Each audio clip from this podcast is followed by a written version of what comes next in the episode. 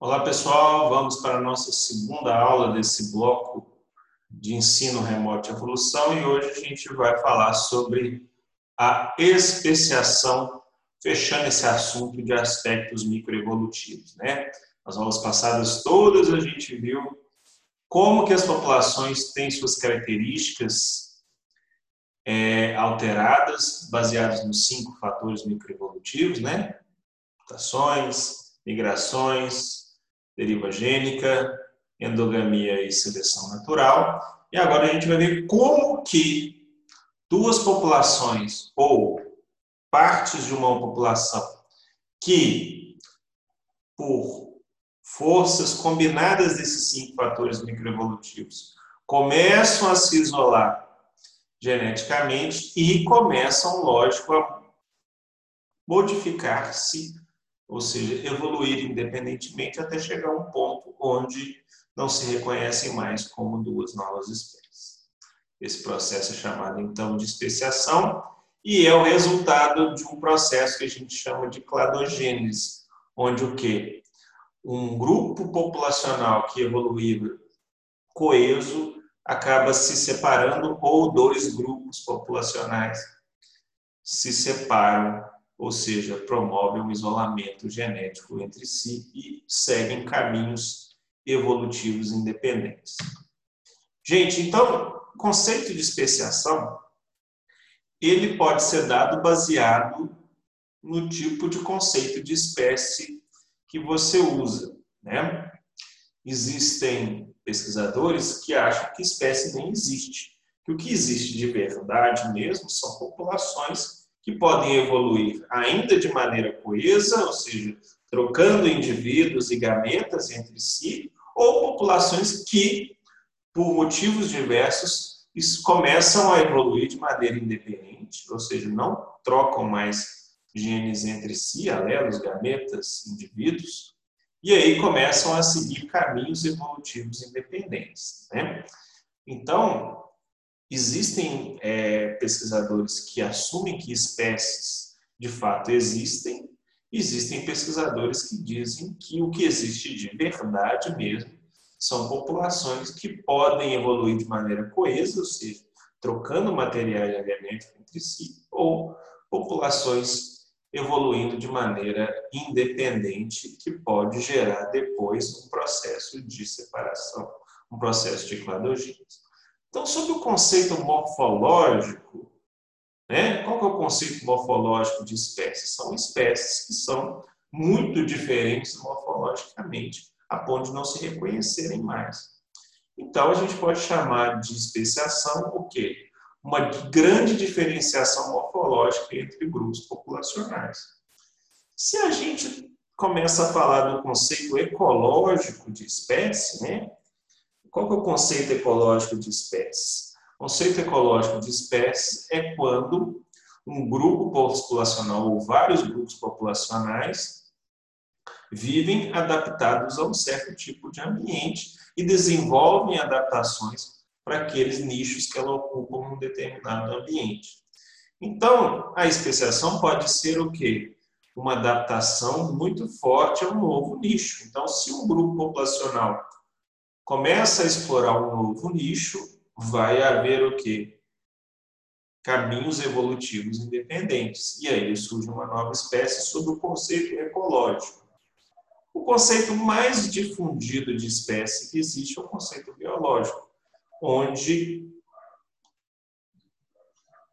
uma espécie é definida por grupos populacionais que conseguem o quê? Trocar, fazer reprodução e gerar descendentes férteis. Então, nesse caso, a especiação é quando indivíduos de grupos populacionais se tornam tão diferentes que não conseguem mais o quê? Reproduzir, gerando descendentes férteis. Há uma coisa que a gente chama de isolamento genético. O conceito biológico de espécie funciona muito bem e tem uma base muito interessante, porque, teoricamente, dois grupos, duas populações ou grupos populacionais se tornam divergentes, assumem caminhos evolutivos diferentes, a partir do momento que eles param de trocar genes entre si. E uma das formas de não trocar genes entre si e deixar de reproduzir-se. Só que a gente tem também o quê? Uma grande variedade de espécies na Terra, ou de organismos na Terra, que não se reproduzem sexuadamente, não trocam genes através do processo de formação de gametas e posterior fecundação. Existem uma série de organismos que até conseguem trocar material genético, mas por outros modos, como por exemplo as bactérias, que podem trocar material genético por conjugação, por transdução, por transformação. E aí, esses grupos evolutivos, esses grupos populacionais de espécies que se reproduzem assexuadamente, o conceito biológico de espécie não se aplica. Ok? E existe ainda um conceito filogenético de espécie. O conceito filogenético de espécie é aquele onde a espécie é um grupo populacional, ou vários grupos populacionais, que evoluem de maneira coesa, ou seja, ainda conseguem trocar material genético entre si. Né? Aí você consegue abarcar aquelas espécies, aqueles grupos populacionais que se reproduzem apenas sexuada, assexuadamente. Então, nesse conceito filogenético de espécie, a especiação, coloquei evolução aqui, está muito errado. A especiação é o quê? É a separação, é a cladogênese, ou seja, a separação dessa coesão que existe nesses grupos populacionais. A especiação ocorre quando esses grupos populacionais seguem caminhos evolutivos distintos e aí eles perdem essa coesão de ser uma coisa só e acaba virando duas ou três, etc. Okay? Então, a, sobre o conceito filogenético de espécie, a especiação é a cladogênese, sustentada, né? ou seja, ela se mantém e cada vez mais se tornando diferente esses grupos, porque a seleção e os outros fatores microevolutivos vão agir de maneira independente nesses grupos que não trocam material genético mais. Então, existe ainda uma definição coesiva de espécie. Então, especiação é o quê? é a evolução, ou seja, é o processo de isolamento de comunidades reprodutivas, né? Então, que a gente chama geralmente de população, mas não precisa ser uma única população, pode ser grupos de populações em ambientes diferentes, e que, ao se modificar, baseado em novas adaptações, ocupando nichos diferentes, ou seja, pressões microevolutivas independentes e diferentes, faz com que o que esse grupo aqui evolua de maneira independente desse grupo aqui, essas criando duas linhagens evolutivas, dois caminhos evolutivos distintos, sustentados por seleção natural, mas também por outros fatores que podem atuar ali, mas a seleção natural que faz eles ficarem diferentes. Então, o ponto crucial de todos esses conceitos de espécie de especiação é que tem que haver o quê? O bloqueio do fluxo de genes, ou seja, eles têm que parar esses grupos populacionais, essas linhagens evolutivas do nome que você quiser dar, esses grupos têm que parar de trocar informação genética. Né? Então tem que haver o que? O isolamento genético ou isolamento reprodutivo, caso exista a espécie com reprodução sexuada. Então, a especiação ela vem de fenômenos diversos de isolamento reprodutivo ou de isolamento genético. Então, o ponto chave para ocorrer a especiação, né, a perda da coesão é um isolamento é um bloqueio das trocas de material genético entre os grupos que estão evoluindo para duas novas espécies. E esse isolamento reprodutivo, ele pode ser gerado por dois tipos de mecanismos, que a gente chama de mecanismos pré e de mecanismos pós-zigóticos. Os mecanismos pré-zigóticos são todos os mecanismos, todas as coisas, todas as ações, todos os fatores de influência que impedem o encontro de gametas ou impedem a chegada de material genético de um grupo para o outro e vice-versa. Então, que impede a informação de zigoto se eu estiver pensando em espécies com reprodução sexuada. Mas, de maneira genérica, o mecanismo pré-zigótico é aquele que, de alguma forma, atrapalha ou impede, se for maneira efetiva mesmo, que o material genético de um grupo chegue até o outro. Né? E os mecanismos pós-zigóticos são todos aqueles mecanismos que, de alguma forma, quando o material genético de um chega até no outro, mesmo assim chegando, esse indivíduo que é uma mistura dos dois grupos populacionais tem fitness menor, tem viabilidade menor, tem fertilidade menor do que os outros puros. Ok? Falando do isolamento pré-zigótico, ou seja, todos aqueles fatores que geram o bloqueio de troca de genes entre dois grupos, a gente tem seis modos de isolamento pré-zigótico. Isolamento gamético, isolamento ecológico, isolamento temporal, sexual, físico e, no caso das plantas, isolamento de polinizadores. O isolamento ecológico é ocorre quando? Quando um grupo populacional acaba se adaptando a um nicho ecológico e o outro grupo acaba se adaptando a outro nicho ecológico, de maneira que essa ocupação independente de nichos dificulta e, no fim das contas, impede que gametas ou indivíduos de cá encontrem gametas ou indivíduos do lado de cá certo? Por essa especialização ecológica, essa ocupação independente de nichos. Existe um outro tipo de isolamento que pode acontecer, que é o isolamento temporal ou sazonal. Isso acontece quando eu tenho um grupo de indivíduos que se reproduz num tempo diferente do outro grupo. E aí os gametas deles não vão se encontrar por questão de tempo. Se um reproduz mais cedo e o outro mais tarde, o gameta desse nunca vai encontrar com eles. Existe um outro tipo que é chamado de isolamento sexual, isolamento que impede o reconhecimento do outro como um parceiro. Então, ali vai haver o quê? Uma preferência que vai crescendo a cada geração de indivíduos como parceiro do seu próprio grupo. E o não reconhecimento, ou seja, a não escolha de indivíduo gradual, né, com o tempo, de que não querer o indivíduo do outro grupo. Então, o que, que vai acontecer ali? A partir do momento, esse, esse, esse, esse não reconhecimento como melhor parceiro vai só aumentando, aumentando, a ponto de eles não se reconhecerem mais. É o isolamento sexual. O isolamento físico ou mecânico, ocorre geralmente quando não há ou começa a ter perda de compatibilidade de órgãos populadores ou órgãos até polinizadores. Então, os órgãos populadores não se encaixam tão bem quanto dentro do próprio grupo. No próximo caso, é específico de plantas, né?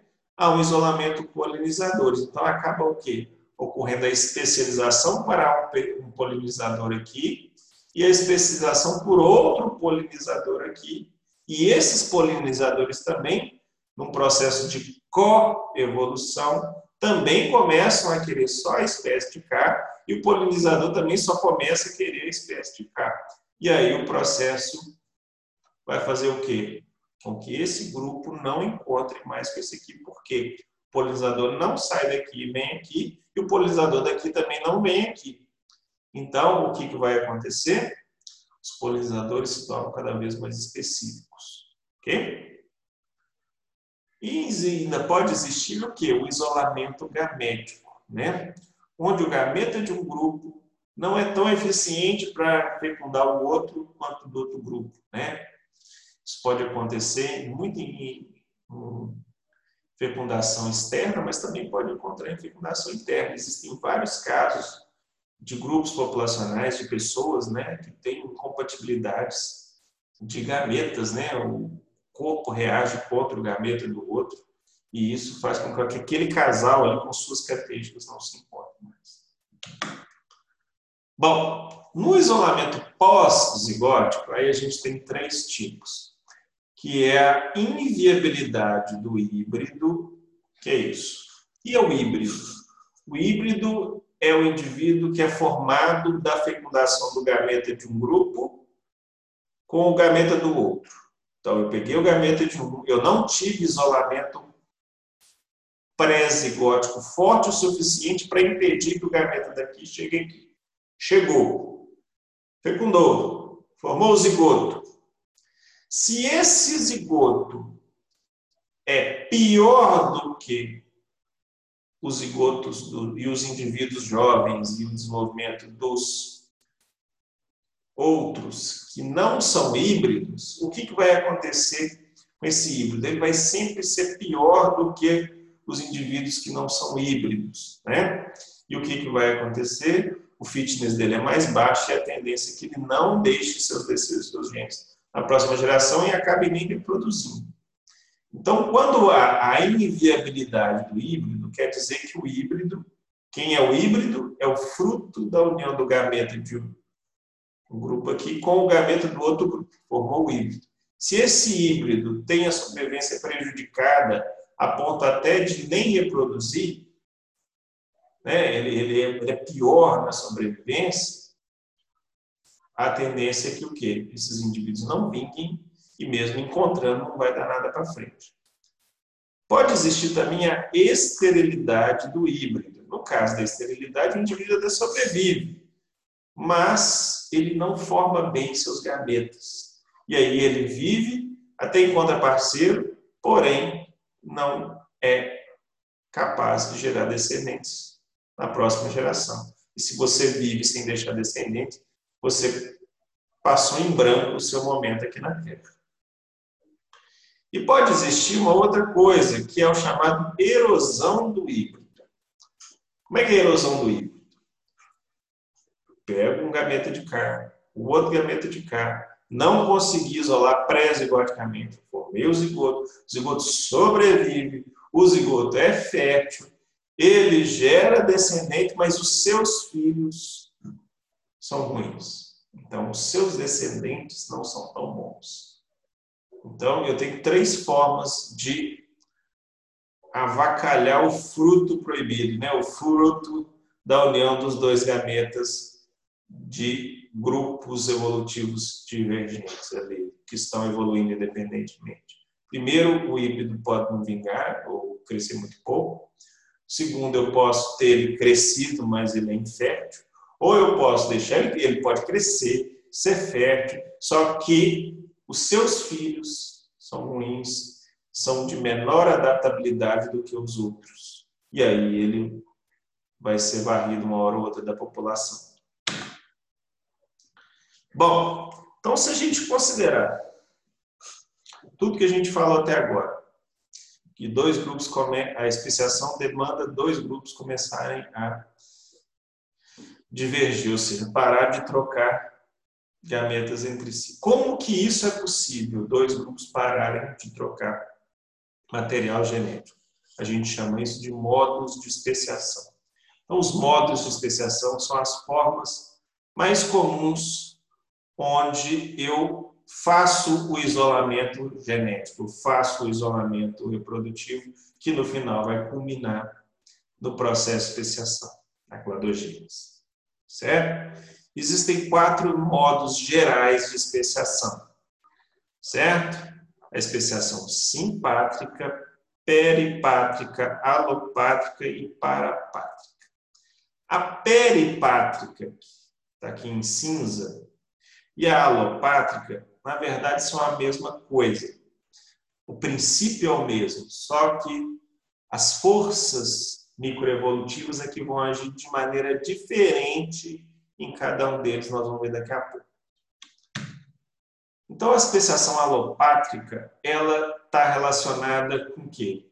Com o isolamento genético devido a alguma barreira física. Então, dois grupos populacionais são divididos com o surgimento de uma barreira física entre eles. Então, enquanto todo mundo estava no mesmo ambiente, os grupos eram coesos.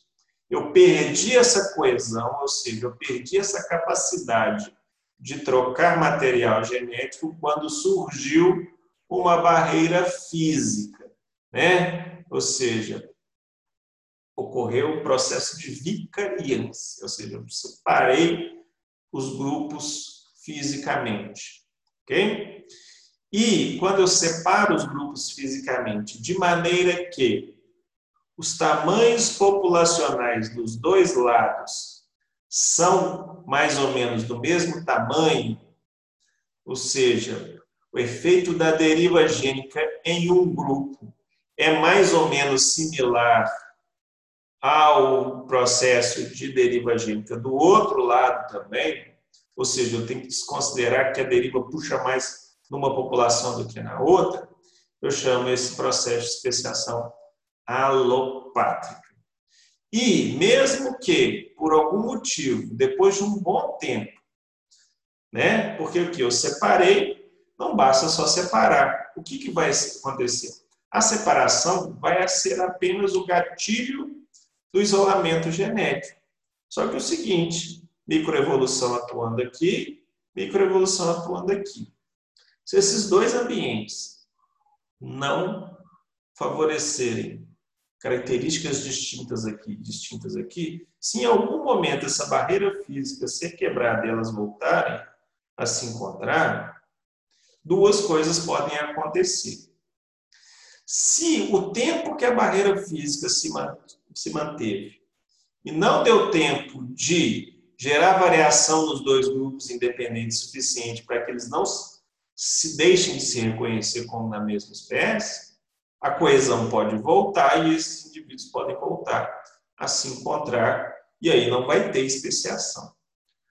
Porém, se a barreira física se mantém por tempo suficiente e os dois grupos, os fatores evolutivos vão levá-los para caminhos evolutivos diferentes, a ponto de que, quando se encontrarem, já não se reconhecerem mais como da mesma espécie, porque surgiu mecanismos pré-zigóticos, como, por exemplo, é, mecanismos mecânicos, mecanismos temporais, por exemplo, o que, que pode acontecer? Mesmo encontrando, não vão se reconhecer mais como da mesma espécie. Ok? Ah, mas como é que uma barreira física surge e some? A gente tem que lembrar que o que? A Terra tem milhares de anos e a temperatura da Terra pode ter subido, subiu, desceu, subiu, desceu. Ambientes ficaram mais secos, mais úmidos. E aí o que vai acontecer? Os ambientes se tornam mais fragmentados, voltam a, a formar um ambiente único. Então, vários processos de especiação podem surgir daí. Aqui só mostrando o desenho né, do processo de especiação de espécies de aves em duas ilhas aqui de Nova Guiné. Formou-se as ilhas, os grupos se separaram e ficaram separados pela barreira física do oceano por tanto tempo que em cada ilha, cada grupo se especializou, né?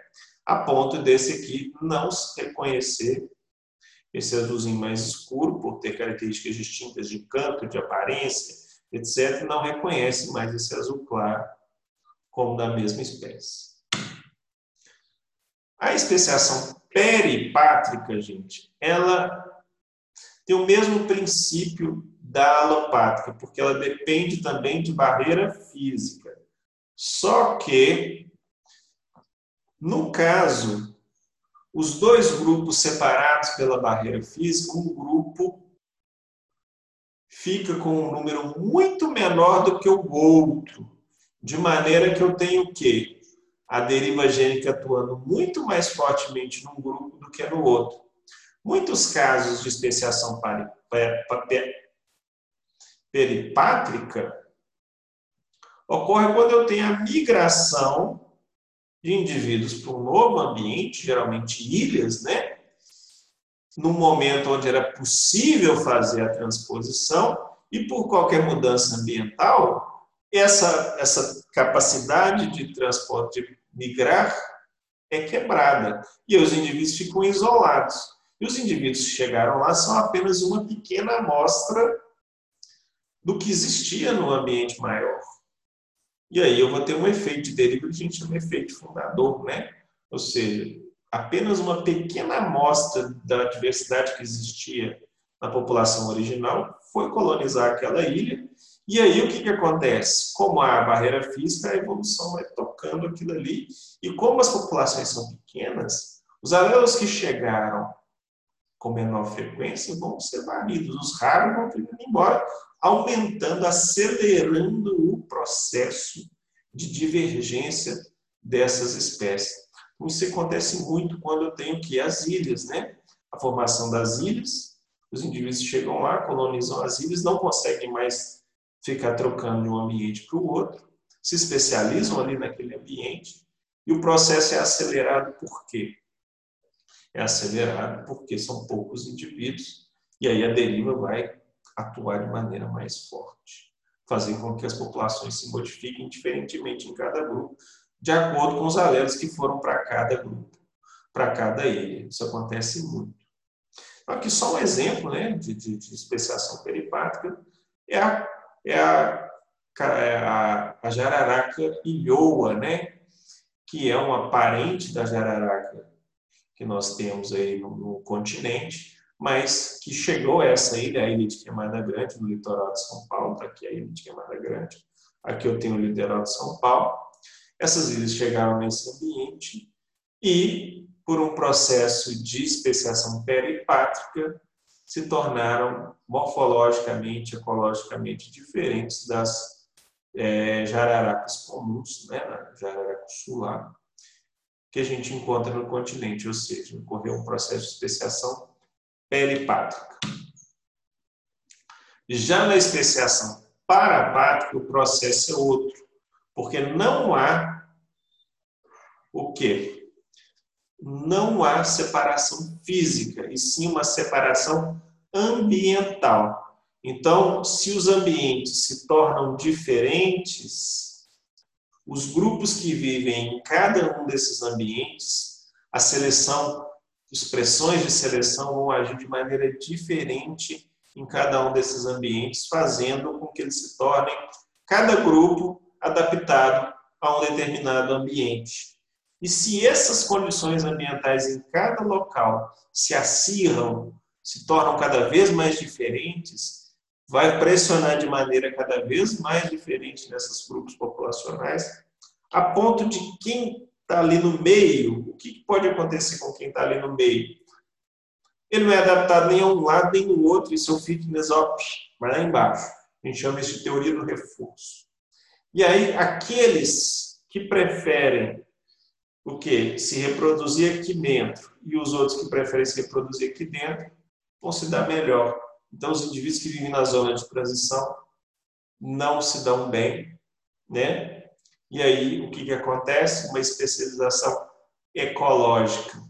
A especialização ecológica vai moldar a população de cá e a população de cá de maneira diferente, fazendo com que eles se evoluam independentemente, mesmo que não haja barreira física, como o oceano, a montanha, etc. Aqui só mostrando umas espécies de lagartos, não é isso? Mostrando que esse grupo aqui se adaptou a esse tipo de ambiente e este grupo se adaptou a esse tipo de ambiente, mesmo havendo barreira física entre eles, e aqui mostrando que eles são geneticamente muito diferentes enquanto que existe uma outra espécie que vive nesses dois ambientes, né?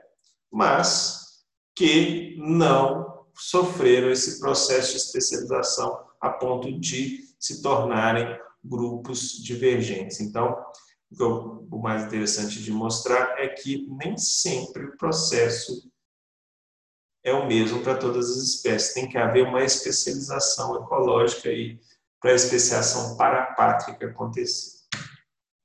E, por fim, é a especiação simpática.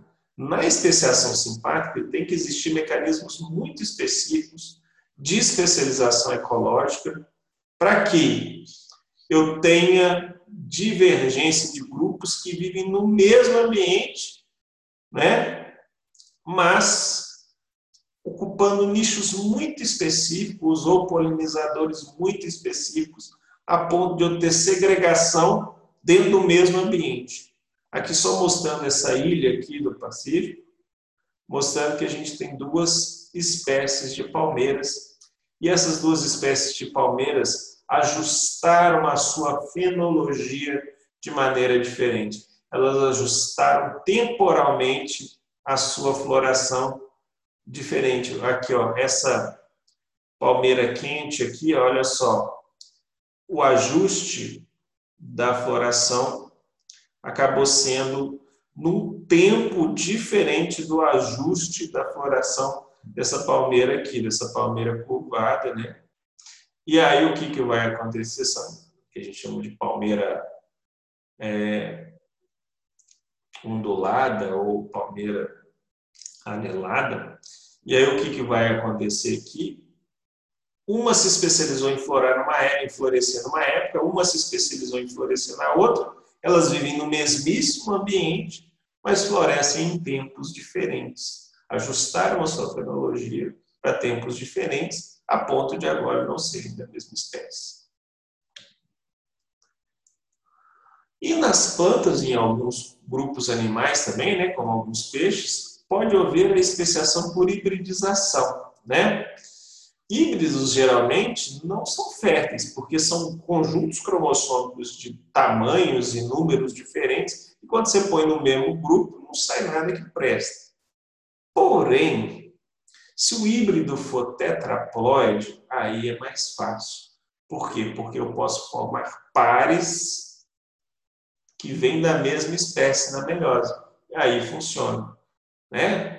o indivíduo tetraploide vai gerar um gameta diploide. Gameta diploide com gameta diploide vai formar um zigoto tetraploide e eu posso favorecer o pareamento de cromossomos aonde? Na minha meiose ou na minha mitose ali, de forma que fique viável o um indivíduo híbrido, né? Só que formar divisões celulares adequadas, não é garantia de que aquilo vai ter características adequadas para sobreviver num determinado ambiente. Né? Pode até sobreviver, mas aquele híbrido pode ter características que é uma mistura de um e outro, no qual os isolamentos pós-igóticos podem ocorrer, ou seja, o híbrido pode ser ou infértil ou erodido, né? ou seja, só a sua prole lá para frente que não presta, ou ele pode ter uma viabilidade menor. Então ele tem que vencer isso também. Então o híbrido não é qualquer híbrido que sobrevive. Ele tem que vencer a primeira barreira, que é conseguir fazer divisões celulares viáveis e portar características que o torna é, vantajoso na competição com os outros que não são híbridos, que ele é um no meio de todos ali. Então, não é tão comum assim a formação de híbridos nas espécies mesmo que aquelas que conseguem fazer poliploidia. Né? Então, aqui é só um exemplo que eu coloquei aqui. A gente tem uma espécie aqui de, de margarida, né? Então, essa, quando monta com essa, forma esse híbrido aqui. Esse híbrido é viável, assim como esse aqui, quando forma um híbrido com esse aqui, forma esse híbrido aqui. Então, Gente, lógico que o homem meio que força a barra em alguns casos. Existem várias espécies cultivadas de orquídeas que são forçadas para formar os híbridos ali, alguns acabam sendo viáveis, né? Então, estou falando do ambiente natural, mas a gente força a hibridização de algumas espécies. Além da poliploidia, pode haver introgressão, ou seja, é, eu posso ter um processo onde o híbrido não precisa ser só 50%. Eu posso ter uma contribuição gradual de genes de, um, de uma espécie para outra. Isso acontece muito quando são espécies muito próximas, onde a incompatibilidade ali na meiose, na mitose, não é tão marcante. Então, aqui só mostrando aqui um exemplo de introversão no gênero de íris, né? Íris é uma planta ornamental que é típica de ambiente alagado. Então, existe uma espécie que chama íris fulva que vive no ambiente de pântano, que é aqui. E a gente tem a íris hexágona que vive no ambiente de igarapé, que está aqui. Então, quando o nível de água sobe, elas se conectam. E quando o nível de água baixa, elas perdem a conexão. Então, é quando o nível de água sobe, né, o nível de ou seja, os, os sobem, as espécies entram em contato e eu tenho a formação dos híbridos. Muito interessante o caso dos híbridos no gênero Íris. Gente, então, para a gente fechar essa história da especiação, deu para perceber que o quê? O passo fundamental para que o processo de especiação aconteça é isolamento. Mas não basta só isolamento. Eu posso isolar se a microevolução não caminhar diferentemente, ou seja, levar esses grupos isolados para caminhos diferentes ao longo do tempo, eu não vou ter especiação. Então eu tenho que ter o quê? Isolamento mais microevolução atuando para eu gerar o que? Novas espécies. Pode ser que o isolamento não tenha dado tempo suficiente para se separar, e se elas voltarem a se encontrar, voltam a se reproduzir. Isso pode acontecer. E aí o que, que acontece? Se eu tenho a separação de fato, eu tenho um evento chamado de cladogênese, onde os dois grupos que estavam coesos se separaram e se mantêm separados né, de maneira estável. E aí eu combinei com o processo de especiação, que evolutivamente a gente chama de cladogênese. Então, aqui eu só um exemplo aqui, e quando a espécie é coesa, os, os vários indivíduos que eu coloquei como bolinhas aqui de uma espécie podem o quê? Formar gametas e encontrar e trocar material genético com indivíduos das outras espécies, do outro, do outro da mesma população. Então, enquanto eles estiverem trocando material genético, eles se mantêm como uma unidade coesa. Por um motivo de isolamento genético qualquer, os grupos podem não mais trocar material genético. Não é isso? E à medida que o tempo passa, o que, que vai acontecendo? Os grupos vão acumulando novas mutações, a seleção vai agindo diferentemente entre os grupos, a deriva vai agindo diferentemente, a endogamia diferentemente, etc. E as características de um grupo e de outro vão se tornando diferentes, a ponto de, a cada geração, esses isolamentos pré-zigóticos e pós vão se acirrando né? Novas mecanismos, por exemplo, às vezes a separação foi física, mas com o tempo ela se torna temporal e com o tempo ela pode se tornar gamética, né? Ou, em muitos dos casos, sexual, porque as características se tornaram tão diferentes. Isso acontece muito em pássaro, né? Onde o padrão de canto, que é influenciado pela morfologia da região da cabeça aqui faz com que uma fêmea não se interesse pelo, pela conversa fiada do macho do outro grupo. E aí isso vai só reforçando o quê? A independência evolutiva, os caminhos evolutivos independentes. E aí eu tenho que o evento de cladogênese. Então, a cladogênese é a separação de caminhos evolutivos diferentes. Se eu tratar que grupos populacionais coesos, como aqui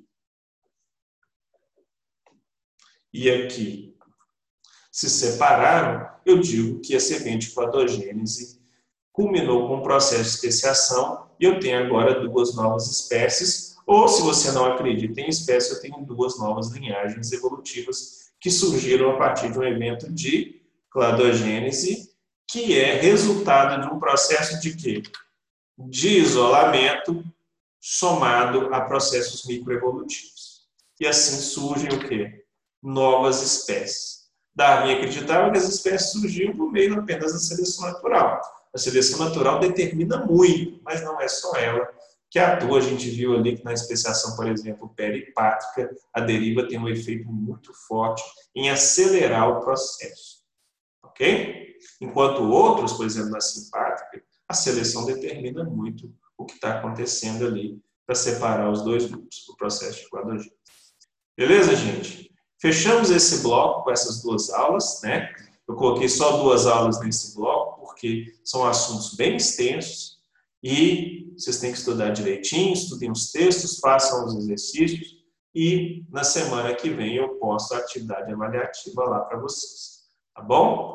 Essa atividade de fixação desse, desse texto vai ter perguntas que estão baseadas num, num, texto adicional que eu coloquei lá, mas que trata de tudo que a gente já viu aqui nesses blocos de é, adaptação, microevolução. Então, está muito bacana esse bloco, estudem e vamos que vamos, que a partir do próximo bloco nós vamos tratar de assuntos chamados de macroevolução, que é a evolução tratada no nível acima de espécie, né? Evolução das características, evolução dos grandes grupos, radiação e periri.